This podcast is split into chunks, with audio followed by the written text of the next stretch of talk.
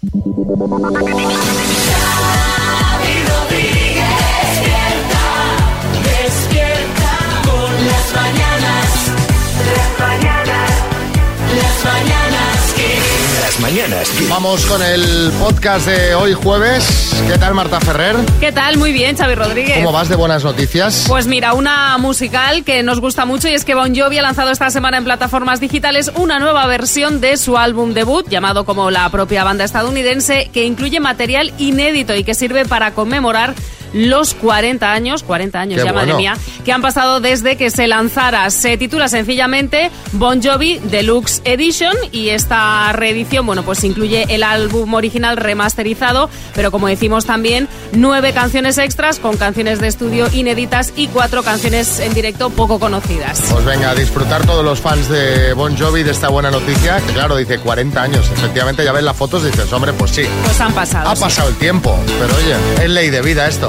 Venga, ¿qué más ha dado de sí el programa de hoy? Bueno, eh, un día más tenemos que volver a hablar del aceite, ya no solo de su precio bastante subidito, como sabéis, sino de las consecuencias de que el aceite, el AOVE, como dicen los guays, se haya convertido en un artículo ya de lujo prácticamente. Sí, eh, para empezar, en muchos supermercados las botellas de aceite están ya alarmadas. Es decir, les han colocado una alarma como las que eh, les ponen, por ejemplo, a las botellas de alcohol más cara, porque la gente las roba. Dice, me lo llevo. Bueno, de hecho, eh, a nuestro compañero José Manicas, una cajera del súper donde compra, le explicó que en el local habían decidido poner al- alarma a las botellas de aceite porque es la primera vez que pillan a alguien intentando sacar de Strangis botellas de aceite. Sí, ¿Eh? sí, pero es que hay establecimientos que han ido más allá. Un supermercado de Sevilla ha decidido retirar las botellas de aceite y poner una foto en su lugar. Una foto de la botella de aceite donde debería estar la botella de aceite. Sí, Arguiñano. ¿Qué tal, Pamela? Esta sí que es buena. Y llegas a casa y de comer pones la foto de un huevo frito. Bueno, no exactamente porque al llegar a la caja enseñas la foto y lo que hacen es pues que la cajera te da la botella de aceite que las tiene ella allí bajo custodia. Al principio las botellas que exponían, cuando las empezaron a robar, las exponían llenas de agua. Pero es que la gente se las llevaba también. Me imagino a la cajera sentada sobre un palé de aceite, porque claro, si toda la gente que... Sí, Herrera. Buah, madre mía, vaya chasco. O sea, encima de que pasas el mal rato de robar, para que llegues a casa y en vez de ese oro líquido maravilloso, la botella esté llena de agua del grifo. Bueno, pero lo que no tienes que ¿eh? hacer es robarlo, ¿sabes? O sea, ya, ya, ya se trata de eso. El caso es que el robo de aceite está en auge porque la policía ha empezado a vigilar también con drones algunos olivares porque roban incluso las propias olivas. Madre mía, no me digáis que esto no es para hacer un Ocean's Eleven del aceite o una nueva entrega de Misión Imposible Protocolo Garrafa. Gente descolgándose del techo del súper cuando la cajera está despistada para sustraer las botellas de aceite sin tocar ninguno de los láser. Sí, Coronado. Me, me encanta el argumento. Eh, Yo podría hacer de segurata del súper, eh, que soy el que detiene al malhechor cuando lo pillan. Así no hago de policía y me salgo un poco de mi zona de Sí, confort. es radicalmente diferente el, perfil. el- el papel. sí, Pero es, sí. es bien bien porque también en el tema de los robos habrá modas, porque en el súper hay cosas que son mucho más caras que el aceite y que no están alarmadas. De repente tienes botellas de vino. Bueno, pero, pero hombre, pero el aceite yo creo que es de más primera necesidad que el vino, ¿no? Sí, pero, pero que no, no se roba por primera vez, se roba por, por- por- por robar. Entonces dices, si tengo ahí una botella de 30 euros de vino, eh, berberechos. Los berberechos Claro, pero- tampoco son de primera necesidad, los tienes ahí sin alarmar. Pero, pero bueno, depende, ¿eh? Depende porque las conservas caras vienen en su cajita con, con su alarma, ¿eh?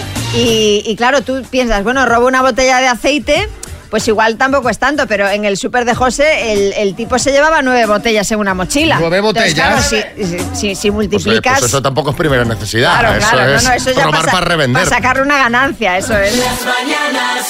Así se conocieron Carmen y Javier de Mallorca. ¿Tienes hijos?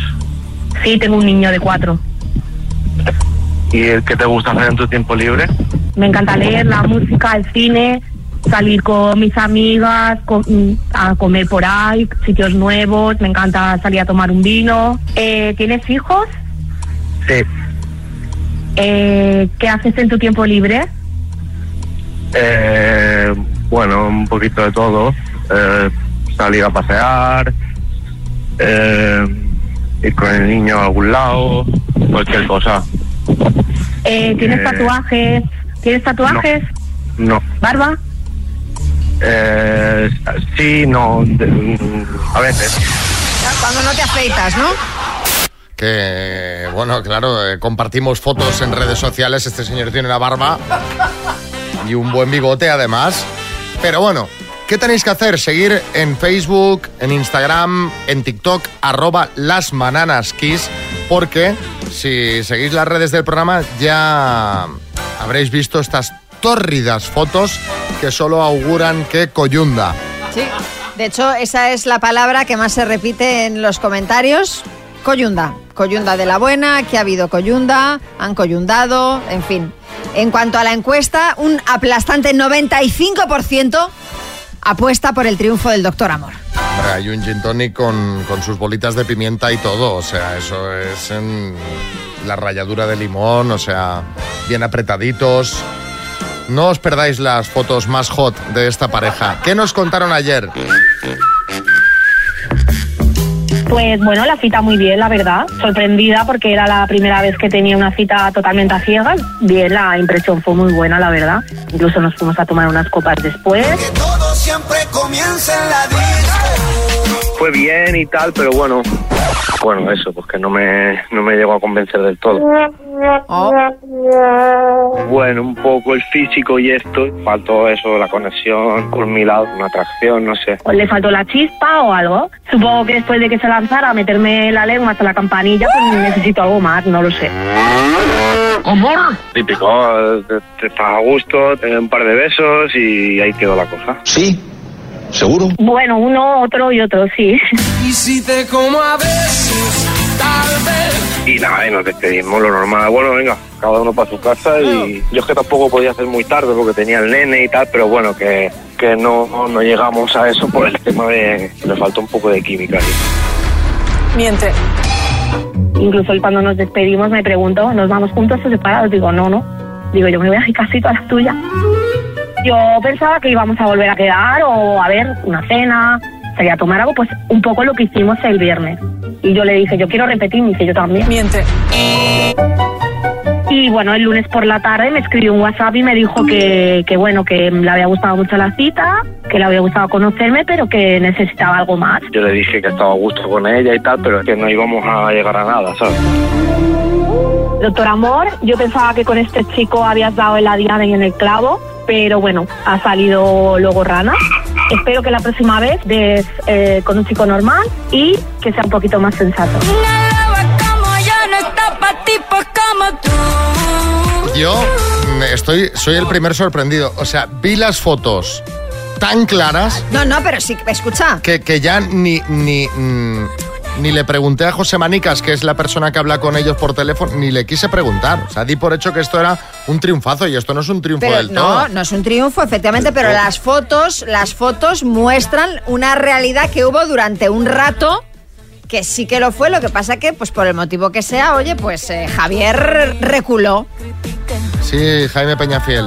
Mi queridísimo amigo Xavi Fornice y Sí, María y María Carla. Sí, sí. Señores y señores, yo tengo que producir de aquí la actitud de Javier.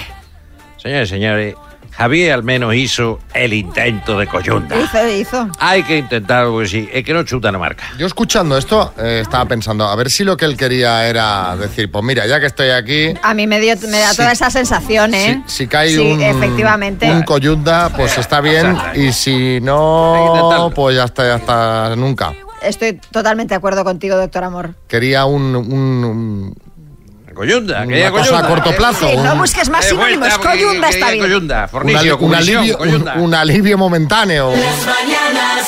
Hay mucha gente que quiere comentar esta cita. O sea, te- aquí eh, y, y la verdad que dan bastante, le dan bastante caña. Eh, vamos con los mensajes, José. Parece muy mal por parte de la gente que está utilizando el programa para coyundar. No se dice así, coyundar. Así sí. que para coyundar hay aplicaciones.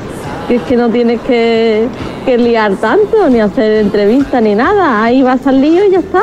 Ahí Es que no lo entiendo de verdad. El programa es para lo que es. y no para el otro. Claro, esto es para relaciones con enjundia, no es para una coyunda breve. Bueno, que si le- os encarta, Claro, claro. pero hombre, Pero la idea es no es encontrar claro, pareja. no es la idea. Entonces yo creo que aquí Javier lo que tendría que haber hecho, si ya sabía que la cosa no iba a ir más allá, pues igual, pues, eh, ¿no? Sí, dejar la lengua dentro de la boca. Exacto. Eh, Santi, en Murcia. Buenos días. Muy mal, Javier. Vamos, muy, muy, muy mal. Estabas ahí y como dice Xavi, querías un coyunda, pero la gente aquí lo que está buscando es pareja.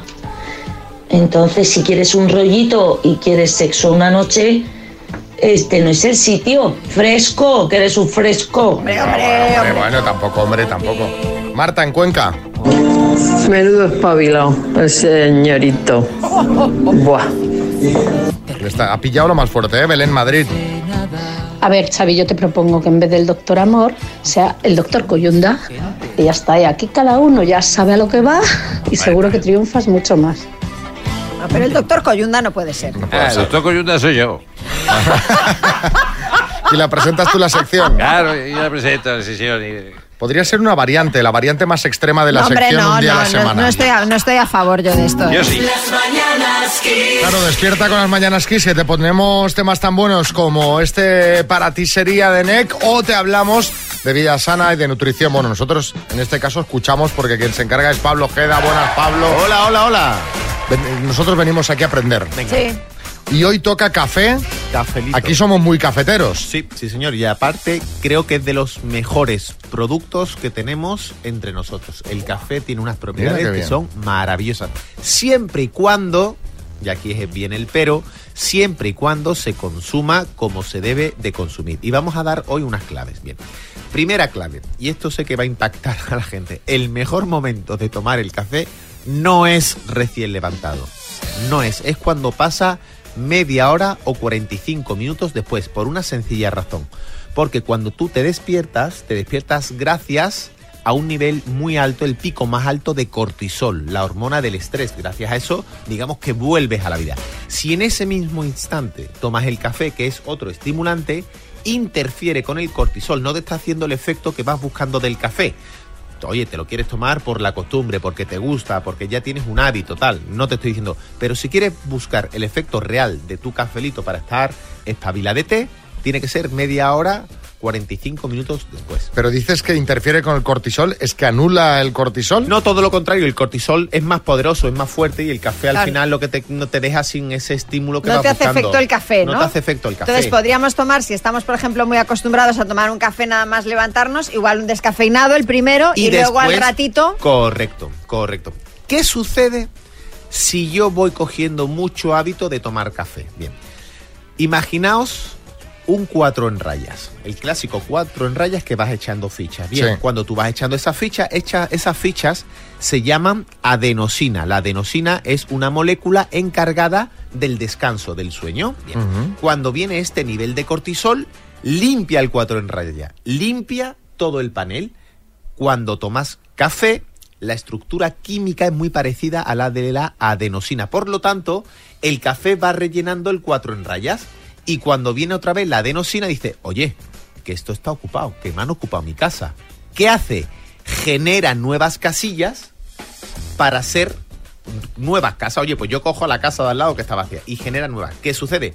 Que a más café, más adenosina después tienes que ir generando y más café necesita y más adenosina genera y más café necesita y al final poquito a poco necesitas lo que antiguamente necesitabas un café para espabilarte cuando no te das cuenta necesitas cuatro No, no, fíjate que esto sin saber la explicación científica ya lo había notado. Porque yo, ca- mm, claro, cada año tomo más café que el anterior. Claro. Vas aumentando, primero uno, luego dos, tres, cuatro, y al cinco. final necesitas para el mismo estímulo más por Yo esa- hasta la hora de comer a lo mejor me tomo seis cafés. ¿Cuánto? Seis ¿Tú sabes, cafés. sabes cuánta es la ahora, cantidad dime, de- ahora dime que me queda poco de vida. Bueno, Xavi, Bueno, no mucho. habla con tu abogado Xavi ve firmando papeles. Al final del programa llega. Al final, tranquilo. La cantidad diaria máxima recomendada son 400 miligramos. 400 miligramos de cafeína viene a ser unas 4 o 5 tazas completas. ¿Vale? Repartidas durante el- todo el día, que la gente aquí no tenga problemas.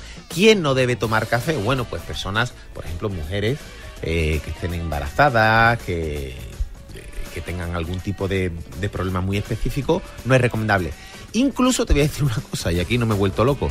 Incluso no es negativo que un niño ya que tenga cierta edad tome un poquito de café. Muchas veces nos alarmamos de que el niño se tome el café, pero se toman las, co- las Coca-Colas de 3 en 3, las bebidas energéticas de 4 en 4 y sin embargo la cafeína, el café, que es natural y le va a aportar muy buenos beneficios, no tenemos, ten- no tenemos inconveniente. Ese cafetito con leche que te daban de pequeño, que Sí, bueno, manchadito. a mi hijo le encanta, lo toma descafeinado, pero él a veces va a la café. Yo un café. Y entonces toma su, sí. su manchadito No, descafeinado. no es problema. Y, Su- y su el hijo mejor... Se toma un café y pide el marca. Sí, sí. Y deja, y deja el paquete de tabaco con chocolate. hombre, eso no, eso no. ¿Sabes? Tabaco con de chocolate. ¿Lo- ¿Te acuerdas de chico que tomábamos Eso yo los- creo que ya ni los No, hay. yo creo que no existe. Yo creo que nos meterían en la cárcel si le damos a un niño.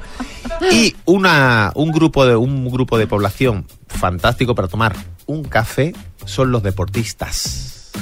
Un deportista antes de entrenar, media horita antes de entrenar, un café va fenomenal. Tú sabes de qué estoy hablando, ¿no, Xavi? Totalmente, Sí, sí, totalmente. sí, sí. Ahí, ahí estoy yo, ahí estoy yo. Eso, eso somos. Bueno, pues si alguien quiere saber o preguntar algo del café, aquí está Pablo, 636568279. Las mañanas. Eh, tres consultas muy rápidas. Eh, Pablo, te lo digo yo que iré más rápido. Venga. El café de cápsulas, ¿qué? Eh, tiene, tiene azúcar, tiene más azúcar que el café natural. Natural, no el torrefacto. Ah, pues mira, esta era la segunda pregunta. ¿Natural o torrefacto? Vale, el torrefacto tiene una capa de melaza por encima. Si veis simplemente el grano, veis que es como más rugoso porque le ponen una capa de caramelo y es más dulce. Siempre café natural tostado. Y eso para las superautomáticas va mal además. Y Sí. otra consulta de Cris Málaga. Buenos días. Eh, una preguntita. Eh, ¿Por qué hay personas que cuando se toman un café al poco se van directo al baño? No es mala pregunta, porque eh, una de las propiedades que tiene el, ca- el café es la activación de la motilidad gástrica. Y hay personas que son más sensibles y entonces dice, Paco, aquí está el tío. Venga. El minuto. Bueno, eh, vamos a dejar el café y vamos a por el dineral. Raquel en Santander, buenas. Hola, buenos días. ¿En qué te gastarías 12.750 eurazos? Pues mejor no te digo, pero cuesta de enero, últimos de mes, no sé, no sé, por ahí nos va a andar la cosa. En café, por lo que habéis dicho, ya no. Bueno, en café, eh, hombre, en café, vamos, puede venir Juan Valdés a traértelo. Sí, sí. ¿Eh? Por cierto que... el- Preferiría ir a buscarle yo por ese dinero. Bueno, eh, vamos al lío. Cuando tú quieras empezamos. Venga, vamos allá. Raquel de Santander por 12.750 euros. Dime, nombre del tubo que permite a un submarino ver la superficie. Eh, periscopio, ¿A qué edad fue crucificado Jesucristo según el cristianismo? a los 33. Director de la Sociedad de la Nieve, ¿Bayona o Bayoneta? Bayona, ¿Qué llamativo complemento usaba lo comía en sus actuaciones? abanico, Técnica de pintura que utiliza colores diluidos en agua. eh, paso, ¿Qué tipo de mamífero es el koala? eh, paso, ¿Quién era el líder y vocalista de The Doors en los 60? eh, vocalista de The Doors en los 60. Eh, paso, ¿Qué apodo recibió el rey Felipe I de Castilla? perdón, ¿Qué apodo recibió el rey Felipe I de Castilla? el hermoso, ¿Qué general fundó Cartagena en el siglo III antes de Cristo? eh, paso, ¿Quién fue la primera mujer académica de la RAE? eh, paso, Técnica de pintura que utiliza colores diluidos en agua. acuarela. ¿Qué tipo de mamífero es el koala? Es un... ah,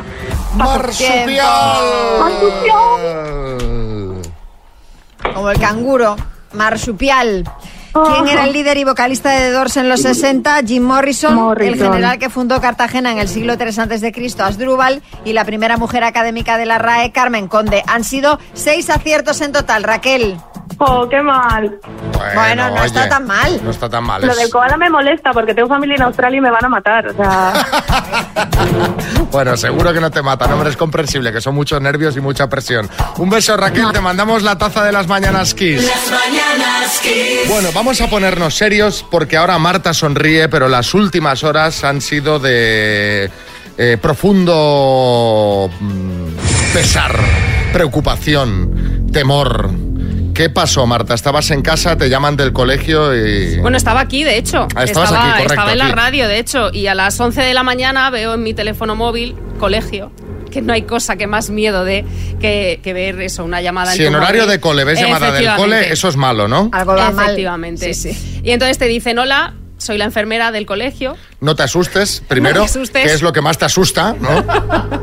pero Alejandro se ha caído en el patio del colegio, Sí, está sangrando mucho, sí. deberías venir porque hay que llevarle al hospital. Pero te dijo, ¿en serio está sangrando mucho? Sí, sí. Claro, Sí, porque se ha caído se ha y caído, ha se ha hecho un una golpe, hay que llevarlo al hospital, estaría bien, pero está sangrando mucho entre gritos agónicos, ven rápido, pues no sé si es la Sí. forma de anunciarlo, ¿no? No, te dicen, está bien, está consciente, pero hay que llevarle al hospital porque se ha caído y se ha hecho una brecha en la frente que necesita sutura. ¿Y em, cómo, cómo, cómo está ahora? ¿Cómo, ¿Cuántos puntos fueron? Pues la verdad es que eh, no sé cuántos puntos fueron, estuvieron un rato eh, cosiendo la zona, la verdad es que no ha sido nada, ha sido un golpe de estos que tienen los niños que, que en ese momento te, te asustan, pero bueno, pues sí lleva unos cuantos puntos, ahora se le está inflamando un poquito la zona, Quasimodo. un poquito, un poquito está así, un poquito, él se mira al espejo y dice, mami, ¿esto cuándo me va a pasar? Ver, esa hinchazón en el ojo así que quedas, que te queda un pues ojo más Rocky, arriba que. Rocky, por ejemplo, hubiese sido. Eso le hemos dicho, eso le hemos dicho, que tiene heridas como si fuera un boxeador, entonces él se viene un poquito, un poquito arriba. Eres Bruce Willis en la jungla de cristal, ¿no? Sí, Herrera, buenas. Bueno, pues fíjate, si le han dado 10 puntos, es un sobresaliente, no va Sí. ni mal en el... Oye, cole. pero bueno, pues eh, estas cosas eh, ya son un poquito. van pasando, ¿no? Cuando uno es padre, madre, va teniendo estos sustitos de forma recurrente, ¿no? Lo que pasa es que uno no se acostumbra a estos sustos como madre. Yo te digo que yo sufro y tardo días en, en- en digerirlo. Seguramente le quitarán los puntos a mi hijo y yo seguiré todavía con el susto en el cuerpo. No, Marta se fue de aquí que parecía que. ¿Qué ha pasado? Hombre, ¿Qué ha no, pasado? ¿Qué pues- ha pasado? ¿Qué ha pasado? pues- pues yo claro. salí, vamos, eh, haciendo un agujero en la moqueta. es no la segunda más. vez que sales corriendo de la radio por Hoy, percances de, este verdad. tipo, ¿eh? No quiero hacerlo más, chicos, por favor. Pero- Estáos tranquilitos. Pero es que esto, mira, esto es un clásico. Todos tenemos heridas de guerra. Yo en la frente llevo también, me pusieron puntos. Di con la con una máquina de coser, que antes había en, ca- en la casa máquinas de coser, que era un mueble que se abría. Sí. Ay, Y estaba el mueble abierto, fui corriendo, ¡boom! Me di y ahí está. Luego me clavé un tenedor en el paladar. Ah, ay, también por está Dios. muy bien. Eso ya tenía ansiedad de comer, ¿eh? De pequeño. Si es que es un. No, no, no, no, no, no, no. Eso fue mi hermano. O sea, yo estaba con el tenedor en la boca y me pegó un collejón y ¿Qué me lo clavé. dices? Sí, sí, sí. Sí, sí. Madre mía. Claro. Eh, Y, y mira, nos hablamos todavía. eh, Pero, Está bien, está no, bien. no, además, eh, esto fue divertido porque, claro, cuando empecé a sangrar como un loco, luego mi hermano tenía miedo, que se había quedado cuidándome, tenía miedo de que le contase a mis padres cuál había sido el tema. Y me pedía que no contase lo de la colleja.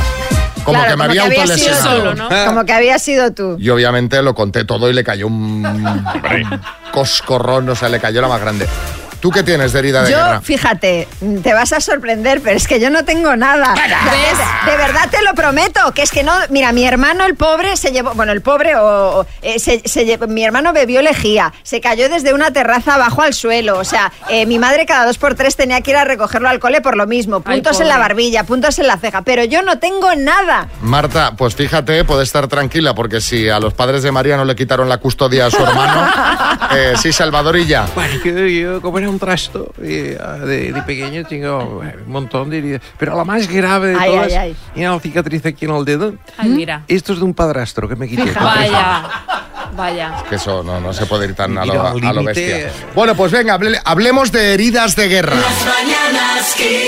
Estamos aquí escuchando mensajitos de los oyentes, heridas de guerra que conservas de pequeño. Es el pan nuestro de cada día. Ah. Esto va a seguir, van pasando las generaciones y esto no cambia. Juan Antonio, Sevilla. Buenos días. Yo la cicatriz que tengo de pequeño me la hice como Bertín empezando a montar. Lo que pasa es que el caballo era una señal de tráfico y se me escapó el pie del estribo y caí de cabeza.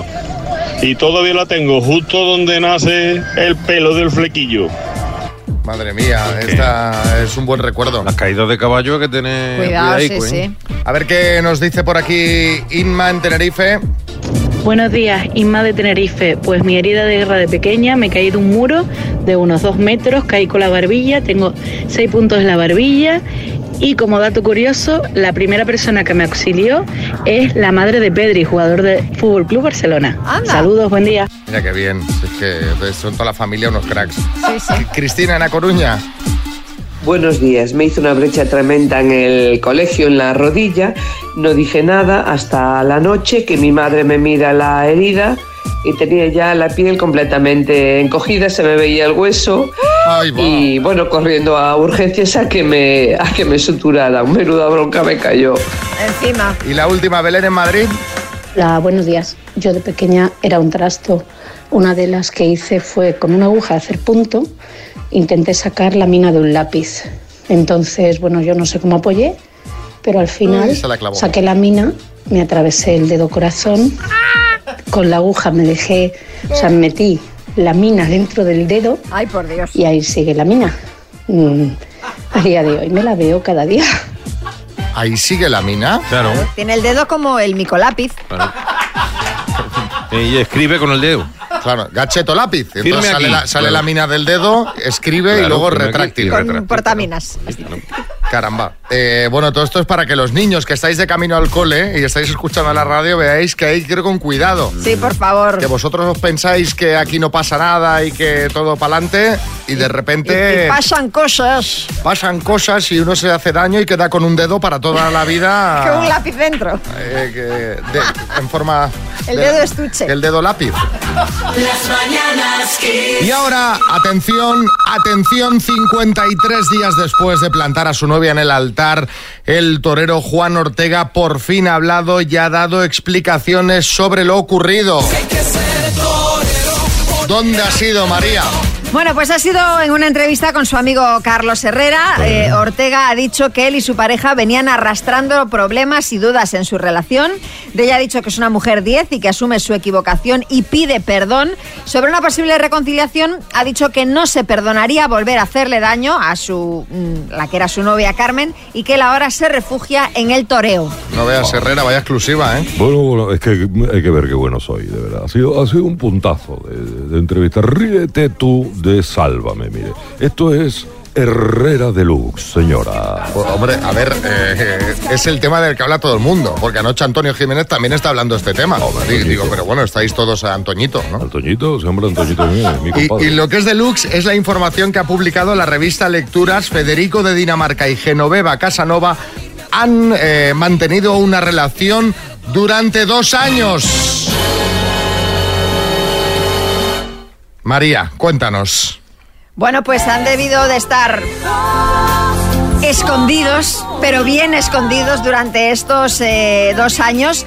Todo saltó por los aires cuando, bueno, pues cuando les pillan juntitos de paseo por Madrid y él durmiendo en su casa y todo eso de, lo que ya hemos hablado 200 veces. Entonces, ¿qué ocurre? La reina Margarita decide abdicar y él se ve obligado a dejar a Genoveva y a reconciliarse con Mary, su mujer, para poder ser rey. O sea, ha renunciado al, al amor, podríamos decir, por, por la corona. Lo que han pactado Federico y Genoveva es silencio absoluto sobre este asunto para que la bola pues no se haga más grande.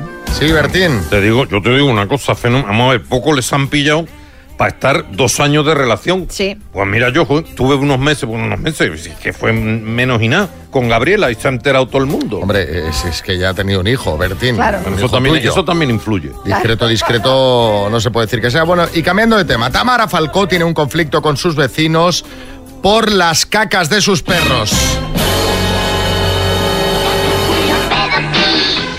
¿Qué ocurre, María? Bueno, se ve Venga, que- temas de los temas que le interesan a España. Mucha marquesa, mucha marquesa, pero poco recoger las caquitas de los perros. Según han contado en el programa Vamos a ver, los vecinos del barrio donde vive Tamara, que es el barrio madrileño de Puerta de Hierro, están hartos de que la hija de la Preisler no use bolsita y de que sus perros, Vanilla y Jacinta, vayan dejando sus cositas por la acera. Pero hombre, eh, Tamara, con- contrata a alguien que se encargue del tema. eh, si no lo quieres hacer tú, pues contrata Ya, a alguien. Es que, es que eh, puede haber algo eh, más ordinario que recoger eh, el popó de, de tus perros. Y, y mira que yo les digo que, que defequen en la hierba, porque eso pues sirve de, de- de abono, pero, pero es que Jacinta no me hace ni caso. Y hace Pero- caca aquí, allí, por todas partes. Pero hija, contrata a alguien que te saque a pasar el perro y lo recoja. Ya le digo, niño, baja la bolsa, pero él tampoco la baja. Entonces, Claro, no, no, esto es un problema. Ay, eh, o sea, propietaria de perro... mm, regular. Regular. Regular. Las mañanas Kiss. Hola, Jorge en Albacete, buenas. Hola, muy buenos días. ¿Qué haces? Pues nada, camino del trabajo como casi todo el mundo a estas horas. Ah, bueno, pues venga, a ver si te acompañamos este trayecto con un premio que tiene María para ti. ¿Qué tienes, María? Pues a ver qué te parece, Jorge, los Travel Six Airphones Space, que son eh, unos auriculares con cancelación de ruido activa con 32 horas de música y asistente de voz. Pues estupendo. Muy bien. Genial. Pues venga, pues vas a jugar con la letra A de arquitectura, ¿vale? Muy bien. Venga, con la Vamos letra A, dime, carrera universitaria, Arquitectura, medio de transporte, autobús, sabor de helado, mm, albaricoque, tipo de pescado, eh, eh, paso, lo encuentras en tu habitación, eh, armario, océano, Atlántico, actor español, Antonio Banderas, tipo de pescado, perca, ¿eh? perca, ¿Cómo? perca. Ha dicho perca. Perca. Perca Sí, ha dicho. Sí, perca, es un tipo de pescado, sí. Claro, así sí, pero- de que Sí, clase pero más- claro, no- no pero, empieza estaba- con la A. pero estábamos con la A. Ay, es verdad, ay, perdón. Ay. como he dicho, como era tipo, yo me he ido a una clase de pescado. Uh, Pues ya está, ya se ha acabado el tiempo. madre mía. Me he ido a, a una variante del pescado. Va- Ah, va- vaya lapsus, Jorge. vaya la Sí, la sí, ta- eso es. Claro, por eso estamos todos. ¿Qué? ¿Cómo, ¿Cómo? cómo es Sí, posible? sí, sí, perca. sí. Perca, perca. Sí, sí, perca. Perca, Pues- perca. pues- y me he ido a una clase de pescado, Ya. una variante. Pues Ah, con la A bueno. te hubiese servido, pues por ejemplo, atún, arenque. Han sí, sido sí, sí, sí, sí. seis aciertos en total, Ay. Jorge. Ay, qué, Qué mala pena, pata. qué Yo, te- pena. yo tengo estos mismos lapsus que Jorge, soy muy de eso. O sea que bueno, te mandamos una taza de las mañanas, Kiss, y un abrazo, ¿vale?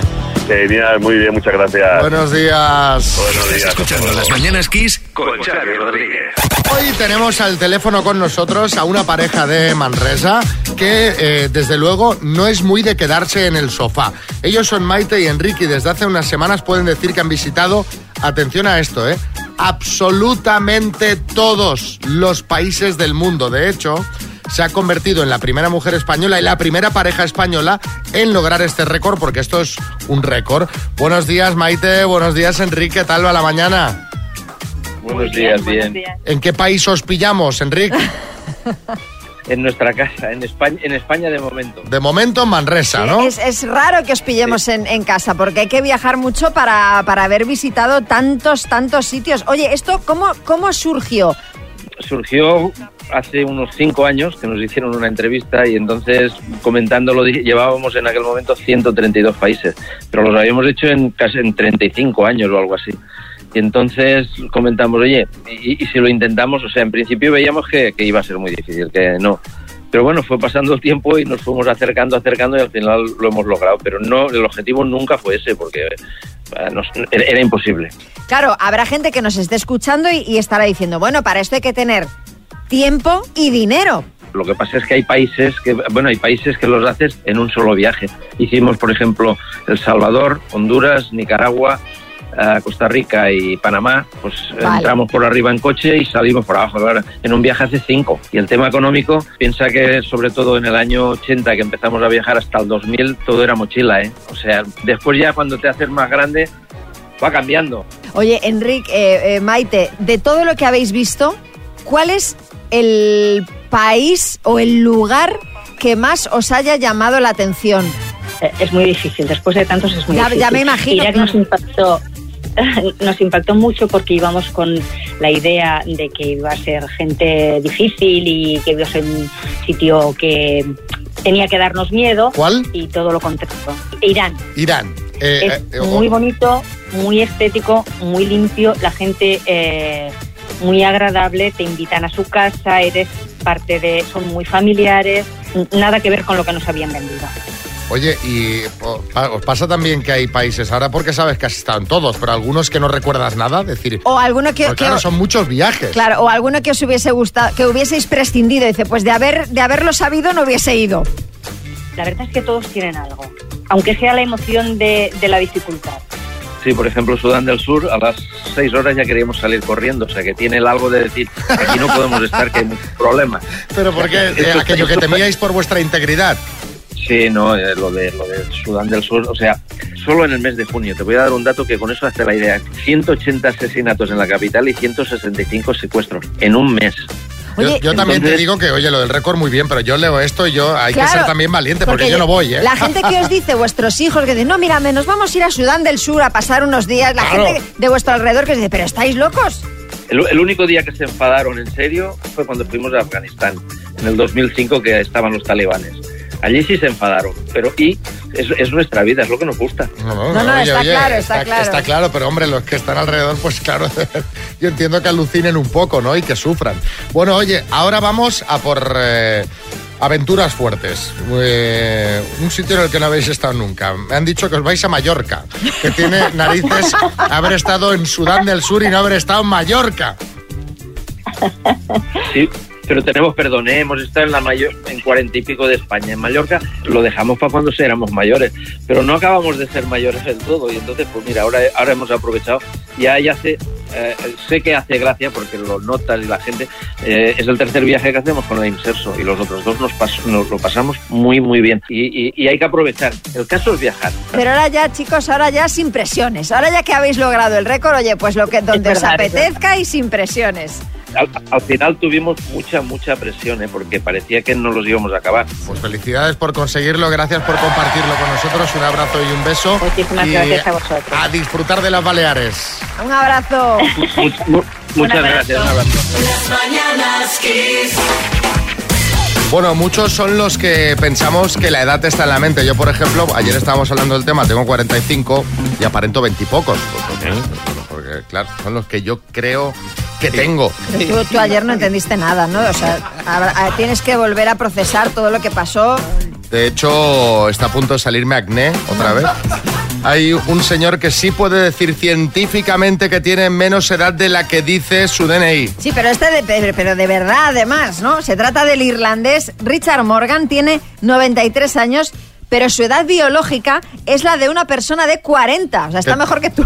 Que tampoco es un, eh, un tema tan extraordinario. En España tenemos a Jordi Hurtado que tiene 300 años y biológicamente unos 50 más o menos. Sí, Jaime Peñafiel. Oye, yo, yo, yo soy amigo Xavi, tengo 91 años, pero coyundo como no debe. A ver, a ver. días. Pero es que Me este caso, verlo. este caso, eh, don Jaime, está demostrado científicamente. Y Lo es mío. que en un estudio se quiso averiguar cómo era posible que esta persona, a sus 92 años de edad, hubiera sido capaz de convertirse cuatro veces en campeón mundial de remo interior.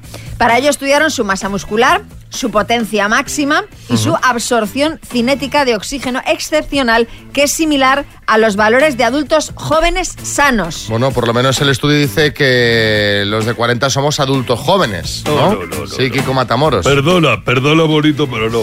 Hablas de adultos jóvenes sanos. Sanos, que no es tu caso.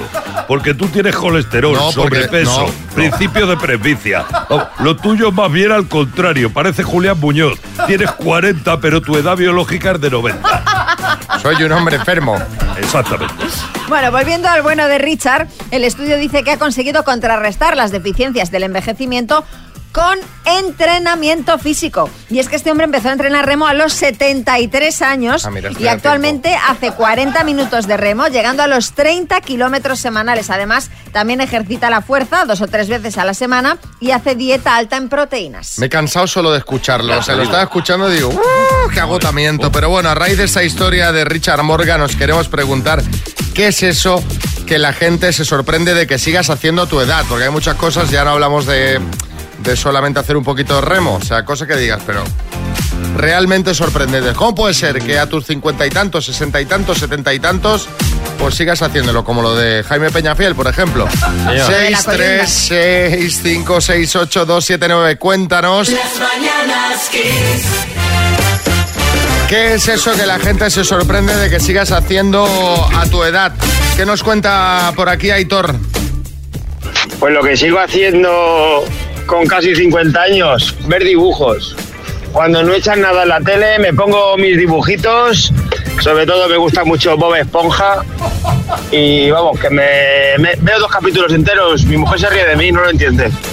entiendo que los verás con tu colacao y las galletas María. Sí, sí.